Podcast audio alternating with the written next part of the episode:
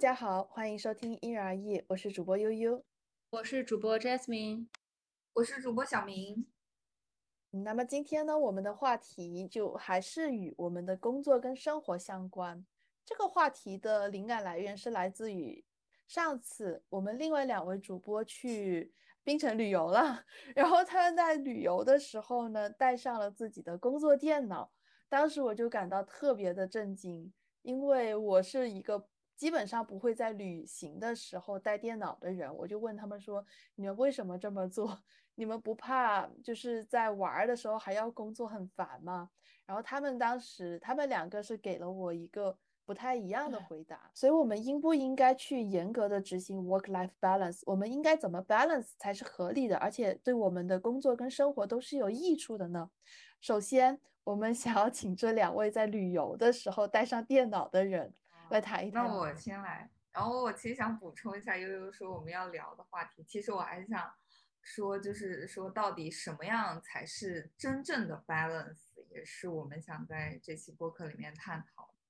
然后关于悠悠刚才讲的那个开头的小故事，其实我想补充的是，我们其实不仅仅是带电脑去玩这一件事情，我们确实是在去玩的过程中，在酒店进行了一些工作，特别是贾思敏。然后包括我晚上回去之后也进行了一些工作，因为工就是很难避免的一些工作，嗯，对，大概是这样。然后我还记得当时悠悠，呃，悠悠在群里表达了震惊之后，我们的想法其实是说，觉得工作也是生活的一部分，是很难完全切割开来的。那个是当时我的一个想法。看贾斯敏有没有补充？嗯，对。因为其实我个人也不光是这一次旅游吧，像我自己，我之前有提到，就是我工作为什么会带上电脑，就是哪怕可能我真的还不一定会用它，但有一些，比如说我要临时去处理的状况，我的很多工作材料都在公司的邮箱里，甚至说在我工作的电脑里，那么需要我去处理回复的时候，我可以做一个及时的响应，或者说这个是我该负责的工作项目的内容，我可能要给别人去做进行一些补充。嗯，这在我看来是一个责任心的问题，因为我要负责这个东西，这个是我的范围内的，我不可能让我的 partner 或者说让别的人来去 take 我的部分。然后除此以外，就是小明刚说的，呃，工作和你的生活是不是真的有一个特别明确的界限？我不觉得这个是可以有一个非常明确的一个界限的，因为我们现在就是每天。我们可能早上起来去工作，但你在工作的这个八个小时里，其实这也是在你生活的一个部分，就包含你在公司跟同事的相处，你跟同事一起吃吃午饭，不仅仅是说你跟同事一起工作，然后在你在公司整个八个小时的时光以后，你回到家，然后你在家里可能也会有看书或看电影这种娱乐，这才是构成你完整的一天，而不是说我那八个小时以外的人生。就不是我自己本身最想过的有意义的人生了，就是这个就是我现在生活的一部分之一。所以在我看来，呃，我现在出去玩，我本身除了对他负责，而是这个现在本来就是我生活的一部分之一。嗯，我之前有说过嘛，就是我们在学生时代的时候，我会享受校园时光，而当我工作以后，我也会懂得享受呃工作给我带来的一些成长或者意义，而不是说我会把它排斥在外。嗯，我会严格的分割出这八个小时，呃，我是只能做这个，那八个小时只能做这个，就我也觉得没有办法去严格的区分，因为你的工作的很多东西都是小明之前有说过嘛，dynamic 是一个动线的，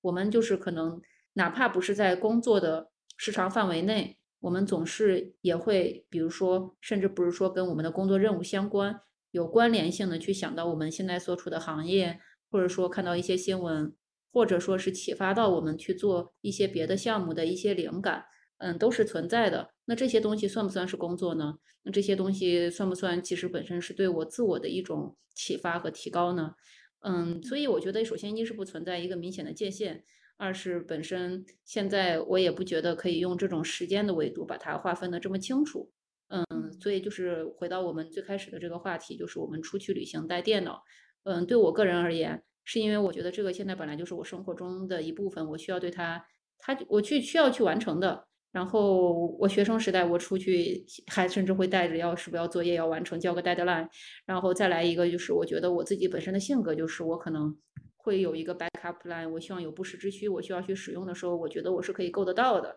我觉得可能是我性格的一些 原因的因素吧。嗯，你刚刚提到了，就是工作是生活的一部分，你没有办法把它去做明确的分割。其实我觉得，我可能是比你们。更有资格讲这个话的，因为我的工作本身就注定了我没有办法把它从我的生活中分割。我相当于是一天二十四小时，我可能都需要关注着外界的一些变化，或者是一些新信息的出现。然后我以前的时候，呃，在我就是在我出国之前的时候，我的工作也是一样，但是我当时。负责的领域不太一样，我当时甚至是我走在路上，可能看到一个比较好玩的东西，我会把它联想到我的工作里面。我想说，我可以从这个点出发，我能做出什么东西来。所以就是我，我是能比较深刻的理解你们所讲的，就是工作就是你生活的一部分，你不能把它硬生生的做切割。呃，但是就是我想要，呃，哦，对了，就还有一个有趣的点，就是我们知道。我不知道现在的人还会不会这样。我们以前就是好像很多大人他们在互相自我介绍的时候，或者是我们从一些影视剧里面看到一些人在做自我介绍的时候，他们会在就是他们会在介绍自己身份的时候加上一个说我是一个什么什么，我是做什么职业的。嗯，就其实我们很多人都会在生活中很自然而然的把自己的职业跟我们这个人的构成结合到一起，它就是我们这个人的一部分。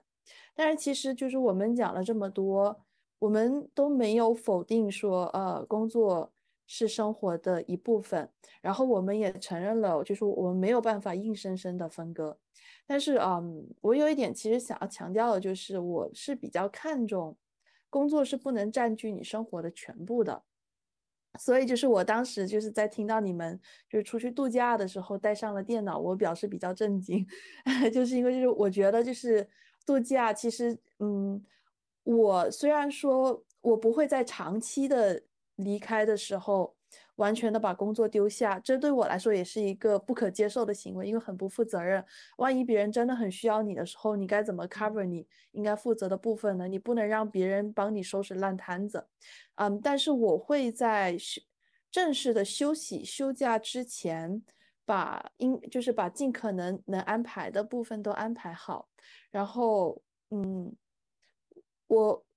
怎么说呢？我会选择给他按下一个暂停键吧。但是我不知道你们的工作是不是允许这么做的，所以，所以对我来说，我会比较震震惊，因为就是有时候我会觉得，你带上电脑去度假了，你可能到时候度假也没玩好，你工作也是分心的，也没有做好，这对我来说感觉是两头都空了，所以，所以我会有点。无法接受，但是呃，我刚刚讲了那么多，其实也就是想要强调一点，就是我觉得工作是没有办法占据你生活的全部的，也就像贾斯明说的，它可能只是你生，就是你一天当中八小时的一部，就是八小时的那一个部分，并不是你剩下的十二个小时的那个部分，sorry，十六个小时的那一个部分。哦，我我来补我补充一下，就是刚才贾斯明讲，其实也提到了。就是我我我刚才想的是说，就是关于工作和生活是不是要完全分开的这部分，因为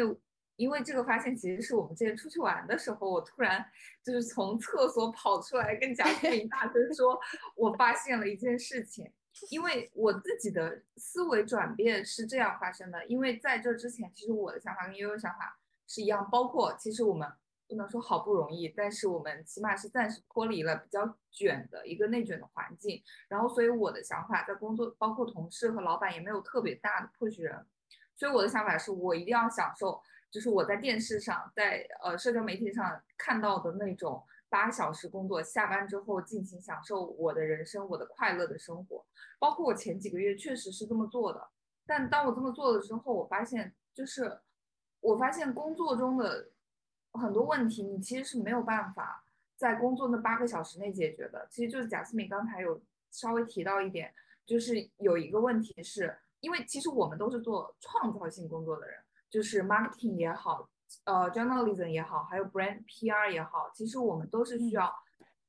二十四小时从生活、从世界中汲取 idea 去创造的。所以，当工作中遇到一些问题的时候，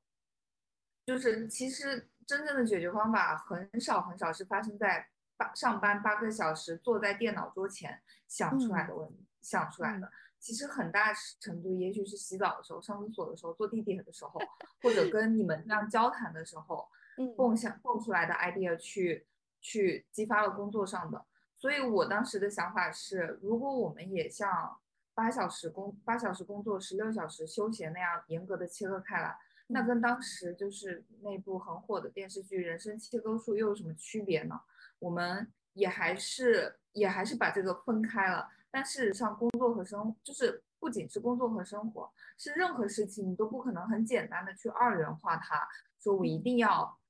就是要这样休闲的分休闲和工作分开。其实这样这样的人生，我觉得是是比较嗯简单的吧，就是没有办法去二元化的对对谈。然后然后另外刚才悠悠讲到的那个那个工作的点，我我其实还想说就是。你说工玩的时候可能不能好好的工作，但其实我也想，就是可能在具体的细化一下，是不同的工作的性质。比如说像我们出去工作，其实我们更多做的是一些沟通和交流的事情，这个事情是很难去避免的。但这个事情其实占了工作中很大一部分程度。但如果我们比如说写方案、写稿子、做 PPT 这样的一些事情，称之为事务性工作，就是需要在工作时间完成。我感觉哦哦天啊，好吧，这这大概就是构成了我们的 企业，因因因因为这其实你刚刚讲的那些什么沟通类的工作，对我来说基本上全天都是会存在的。就就微信群，悠悠，我还记得悠悠之前有说那个什么微信通知什么，看到了很恐慌的关掉在睡觉。悠悠的 对，因为其实刚才悠悠说出去带电脑，就其实我们出去带电脑根本不是说要，我们就是方便看个邮件。哦，就这种程度，但我觉得这个东西可能就是对，可能每个人，有的人是看微信，有的人是看 WhatsApp，但这个是不可避免的。然后你方便随时可能给同事转发一下相应的东西，对吧？我觉得这个不过就是我我呃，我觉得就是我会比较坚持，就是你要在生活的时候完全放松下来，可能是因为我我我可能是比你们要更为严重的，就是在生活中融入了工作。对，因为因为其实刚才悠悠说的那一点，嗯，我可以像，也就是因为其实我们现在是属于一个后疫情时代嘛，然后在疫情时代之前，其实我们我们几个人，我觉得我们应该是有都有经历过那样子的一个高负荷工作的，尤其是我们是从中国大陆过来的，所以就是我们很多，包括我们这一批人，然后甚至在我们这批上往上的人。我们很多的那个情绪到达临界临界点，我们希望重新思考工作和生活的目标的时候，其实对我们来说，不是说我们的身体上的苦，或者说我们功利性功利性上我们没有办法达到我们的一些目标，而是精神上的苍老，对吧？我觉得在我看来是这样的，因为，嗯，我你说我们当时在疫情前，甚至说现在疫情后，因为我们应该也能看到有一些新闻嘛，就是。嗯，美国那边也有一个非常大的一个大辞职潮，对吧？然后很多人去辞职，甚至说我们现在很多一批的一些年轻人看到工作，可能就是觉得不值得。我就是用这么一个词来总结，他们会就可能会离开。那这些方面其实都是精神层面的，所以我其实也蛮理解刚才悠悠说的那个角度的，就是当我们玩的时候，我们需要得到的是一个精神层面的放松，而并不是说我的那个出去了之后，你说身体上。我们带个电脑和带不带电脑没有啥差别，而是那种精神层面的，因为我们就是已经饱受了这种精神层面以及情绪的一些很多上的一些压力。嗯，但我但我在这边的一些想提到的就是，嗯，我们很多人也许会说，我们工作侵蚀我们的生活，就是因为现在很多你可以看到互联网上的也有很多言论，就是，嗯，我们说我们现在呃。每天除了这个八小时，我们希望能够享受自己业余生活，就是因为现在的一个客观的一个大的市场环境，对于我们很多人人的一些，就是真的是存在就是剥削，然后我我们很多的资源被抢占，因为就是嗯，我们就是说一个比较可能又有一点偏学理一点的一个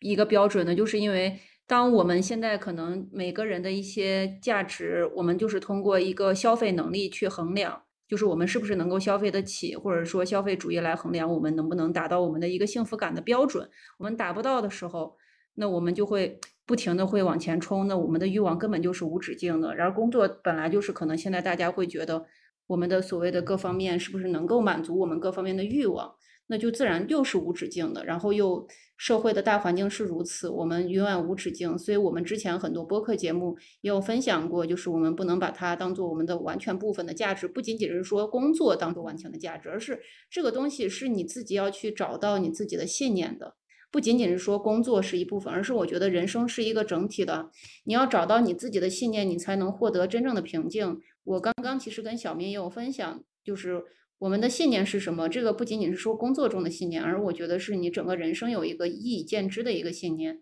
你才能获得真正的平静。工作当然是一部分，但是其实这种大环境也好，外面也好，然后我这边一般在践行的过程中。当然可能被悠悠会评价为非常正面和积极哦，就是我会觉得我会从工作中寻找意义，然后工作是我的一部分。学习的时候我会从学习中寻找我的意义，然后这样怎么样去构建？我会觉得对我来说，我也可以去践行下去，然后符合我所有价值观的东西，让我会觉得这个东西不管是工作方面、生活方面各个方面是有意义的。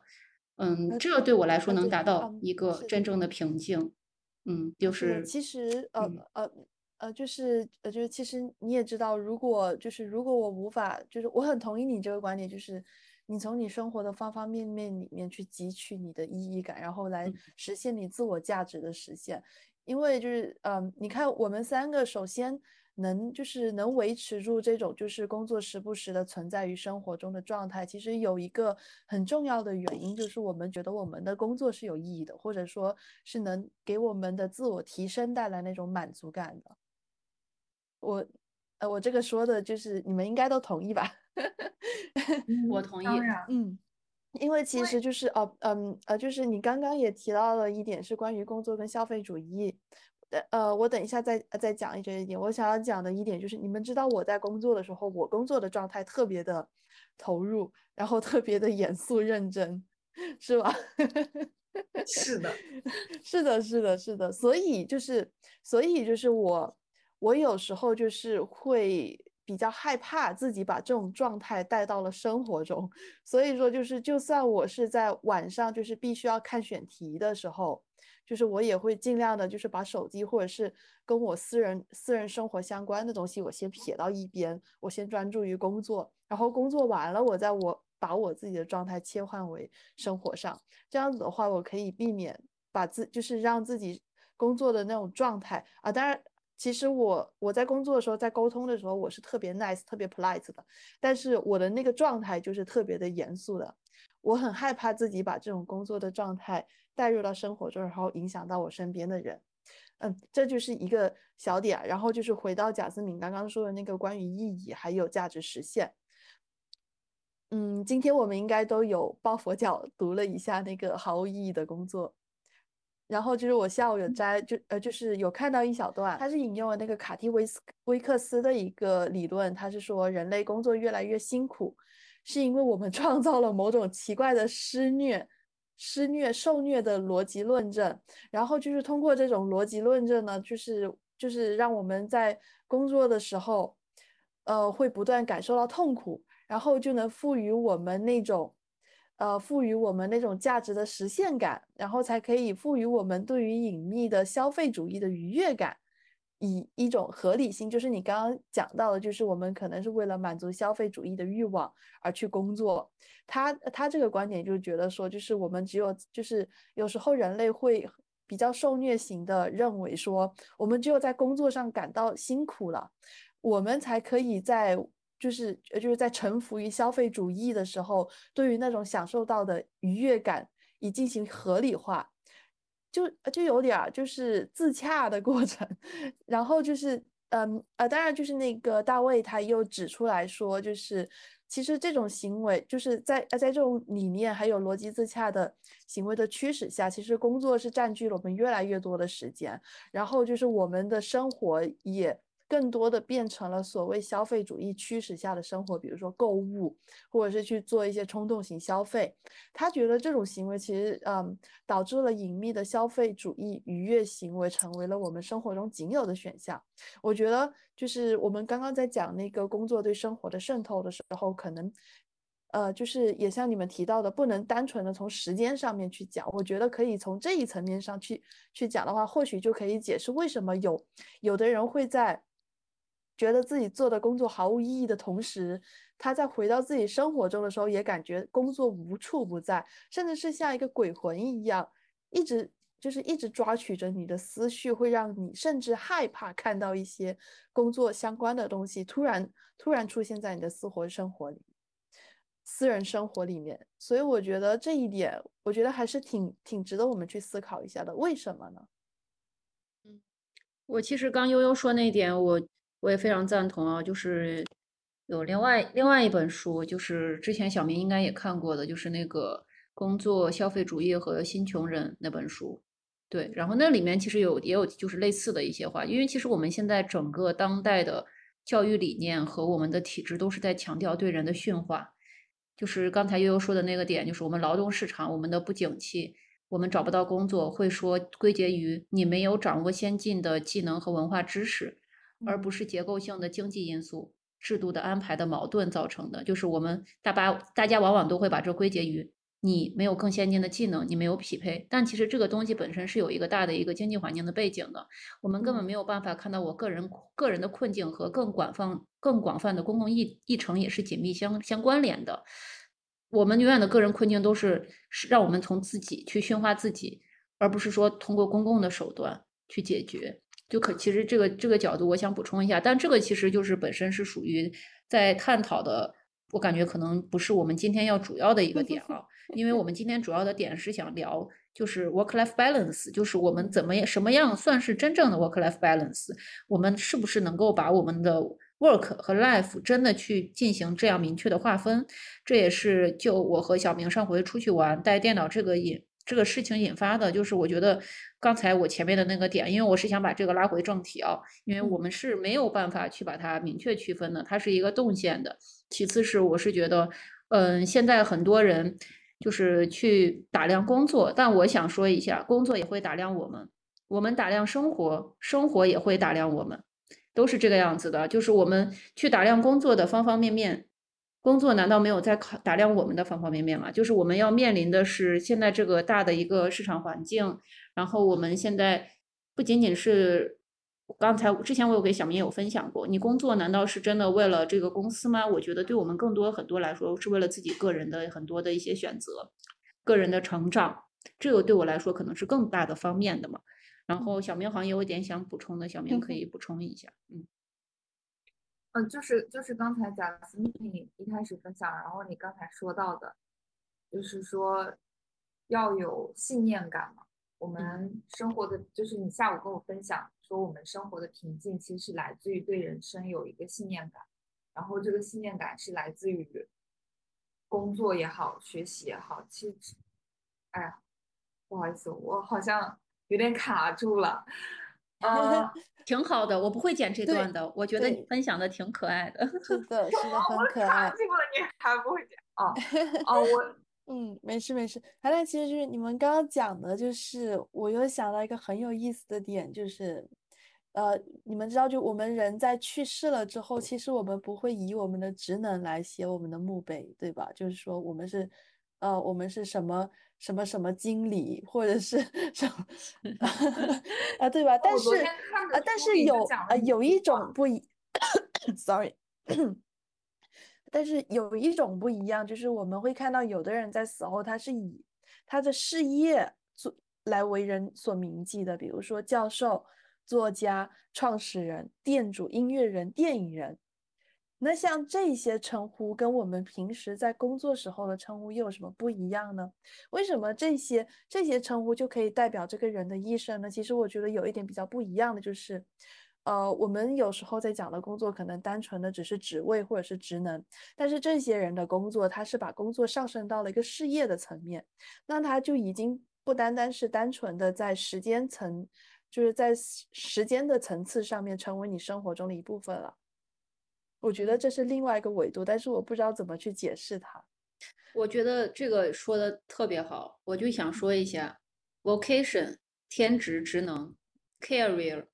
job 这三个本来真的还是不同的东西。我们现在很多人其实说的一个工作，我觉得是停留在都没有到 career job。嗯，我们每天的 job scope 是什么？我们的工作的 JD 是什么？我们完成了什么样的一个日复一日的一个流程性、事务性的工作？然后在此基础上，有一些人会想，这个事务性的工作通过积累，我们又能怎样去铺垫到下一个更高级别的事务性的工作？我说实话，就是包括我自己，你说对我的 career path，就是我的职业规划，我也没有很清晰。然后再往后，我觉得积累到悠悠刚说的那个 vocation，就是这种层面，不是一蹴而就的，是需要时间的。因为包括你对你自己很多的一些定位，你最后对你自己整个那种，其实都是我觉得算是一个。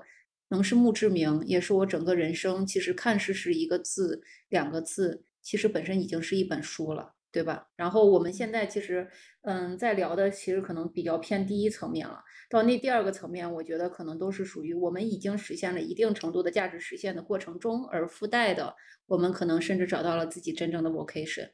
嗯，我我可能再发散一下，虽然跟我们要聊的不太一样，就是我特别。不不太一致，就是我特别认同贾思敏刚才说的，这个事情不是一蹴而就的。就我们现在可能都都处于 job 的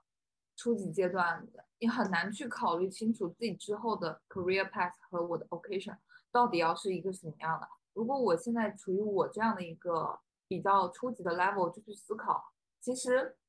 其实反而会陷入一种眼高手低的角度，可能更多做的还是先把眼前的事情做好。好，这段可以看。因为也没什么太重要，我我我突然想到，就是我想补充我刚才说的那个，我就不看，就是信念感的事情，就是你们刚才其实跟悠悠和贾思敏刚才讲的这个也是有一个点，就是说我们要怎么样在工作中寻找寻找满足感，可能当工作中有了我们发现了我们来源于自己的满足感的时候，我们就不会觉得。那八个小时或者超出几个小时是很很很过或者不可忍受的事情了。但我最后说一句，但可能有些人他没有办法在工作中获得这样的一种满足感，或者说觉得太累了，已经没有心力去获得了，他可能就会转而去从生生活中去获得。嗯，想进一步补充。对，我觉得在在这里可能因为我们也聊了很多非常抽象的东西了，我希望我们今天还是分享一点具体的。而且我们节目也是一个非常积极、乐观、正能量的节目。小明刚才既然提到了满足感，我觉得我们大家也可以其实彼此分享一下我们最近生活、工作中大家能够找到满足感的地方吧。因为我可以先抛砖引玉一下，因为我刚才说我现在出去带电脑，或者说包括你们看到我现在工作状态，呃，也是比较 rush 的。但我并没有会觉得它是压迫我的生活，而是因为我觉得。哦，我现在在做非常觉得有意义的东西，可以学到和成长我自己的东西，所以我会觉得哦，非常的有用，而且我会愿意去把把 devote 我自己到这个地方来。我最近我最近生活的很多满足感都是在不断的学习和成长，因为我在新的领域，然后包括跟不同新的人的接触，甚至说在研究自己可能不是那么了解的地方。嗯，我的满足感就是在我的中工作中固定的 job scope 中，我甚至找到自己可以去更深一步去成长、学习、发展的方向，这是我生活中和工作中的满足感。这个工作让我看来，我是可以不断的去学习，甚至发展自己的，对。然后这个是我自己的满足感，所以我就是说嘛，因为我现在感觉我没有办法分开，是因为哦，我现在做的工作对我来说就是我特别喜欢去学习和成长的部分，所以当然我是没有办法分开的。但我也非常同意小明刚说的，就是有的人当时，当然他的工作可能如果没有办法找到那么多的意义和价值，甚至变成精神损耗的时候，那他可能就会变成一种消耗。对，这我是非常同意的，所以确实是每个人的具体的情况具体分析，然后看每个人具体对自己当前的一个价值判断。但是你要找到一个你适合的状态和信念是很重要的。嗯，我身边其实也有一些朋友，我这里不是贬损啊，我只是说客观的叙述现状，就是大家其实对自己的当前的状态是不满意的。当然也存在有一些客观条件不能够去改变，但其实有一些。客观条件是具备方方面面可以改变的人。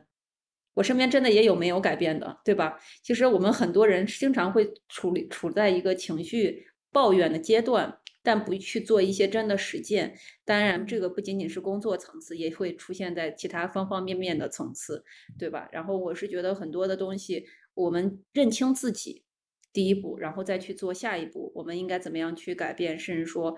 找到自己的意义，然后摆脱无价值的损耗，也是非常难的过程。呃，我们今天的节目主要是希望给大家也去提供另一个角度去看 work-life balance，这个是我们的初衷。因为我们的觉得不可能把这个东西那么清晰的分开的，而现在很多的一些刚毕业的小朋友，因为现在互联网上可能大家也比较去倡导这种言论，我们就是躺，我们每天一定只工作八小时。但对我来说，其实我当年刚毕业的时候，我工作可能 devote 的时间绝对每天不止八小时。但我现在去看我当时。对，因为但我看在去看我当年的时候，我会觉得当时我初始的积累阶段，我总是要学习的，甚至我除了工作内容以外，我还要延展的去学习别的方面，去补足一些技能、语言，嗯，各种东西。那这种层面算是工作吗？其实当时的工作也是学习的一部分。嗯，我们是没有办法那么清晰的分开的。我们今天的这个节目主要是也希望提供另一个角度，让大家明白，你也不是说一定要这么积极向上的，只是说我们这个也是另外一种。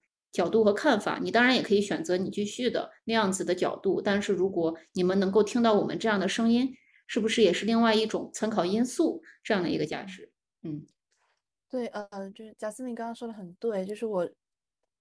我自己是挺认可。然后就是你有讲到那个关于抱怨，但是没有办法去做出改改变的。其实我觉得，嗯，就是首先第一个建议就是，我觉得光情绪化的抱怨还有争吵。是很浪费时间、很很自我消耗的，所以就是有没有可能，我们可以先从一一个很简单的步骤开始，做出一点改变。可能你一步一步的走过了那些过程中，你就发现你的量变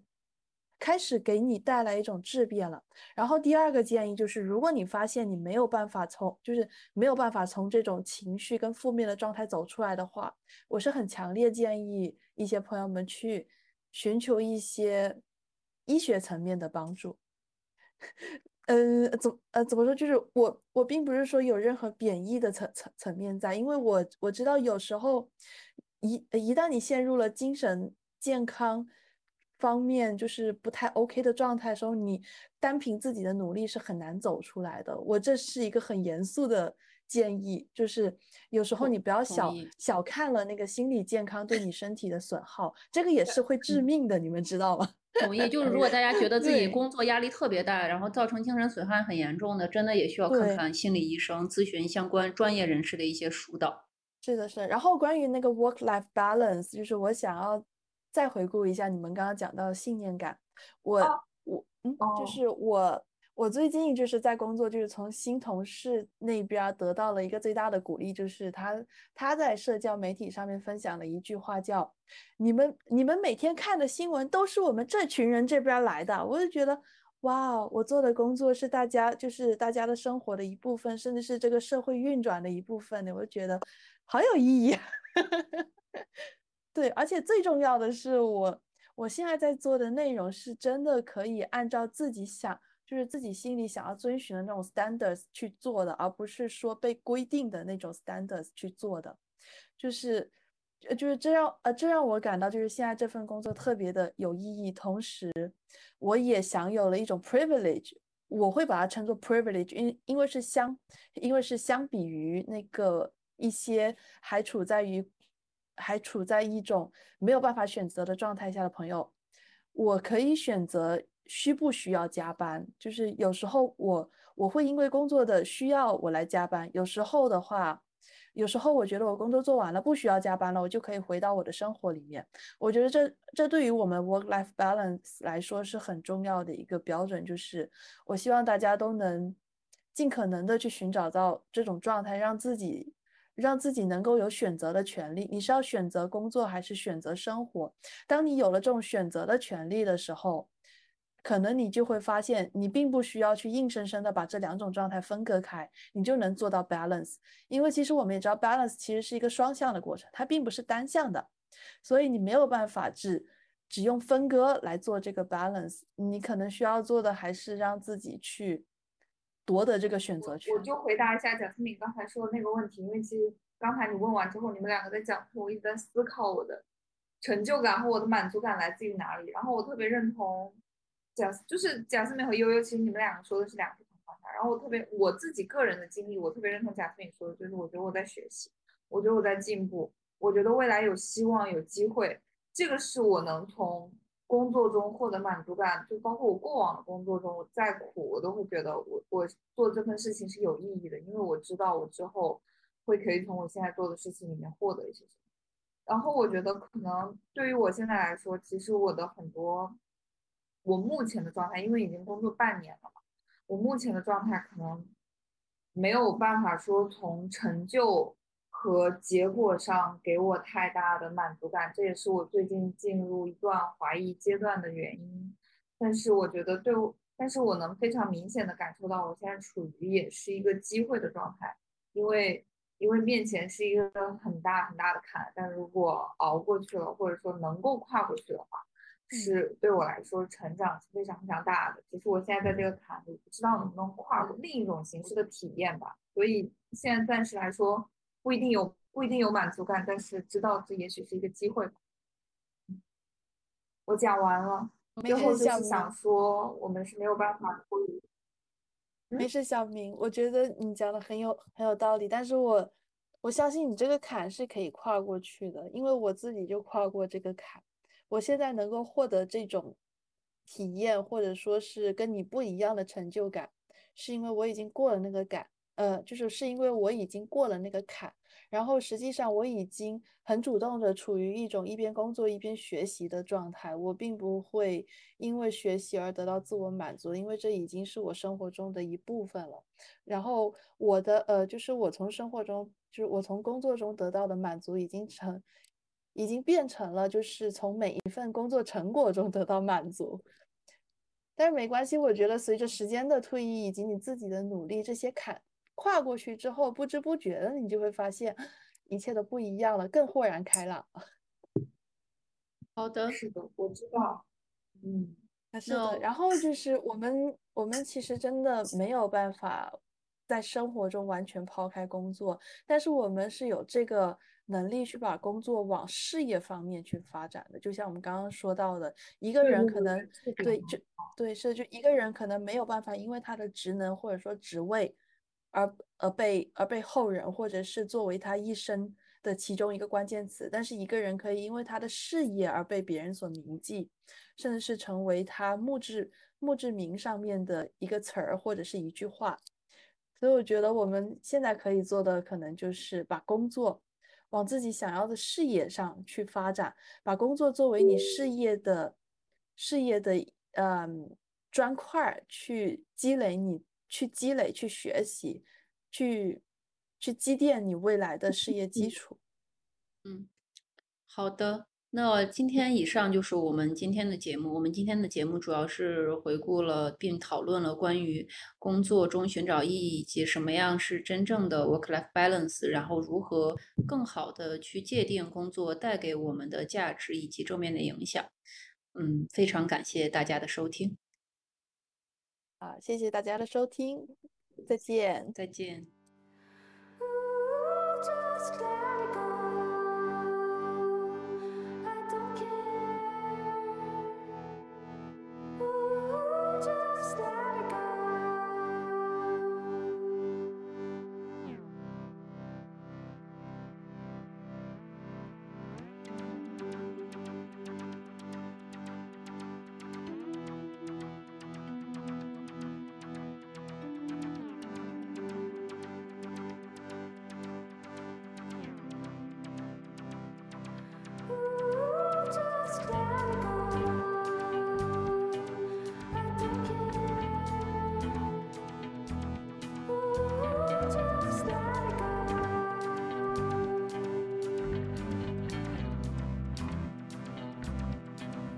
Thank.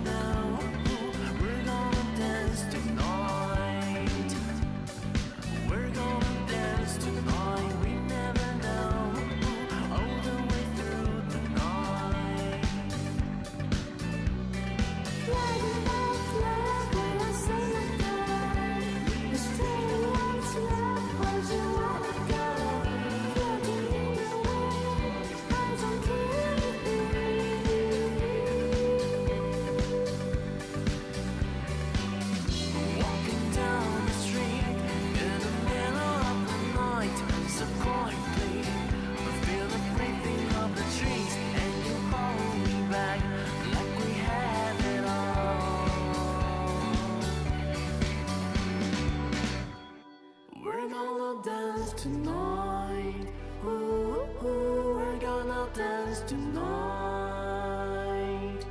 We're gonna dance tonight.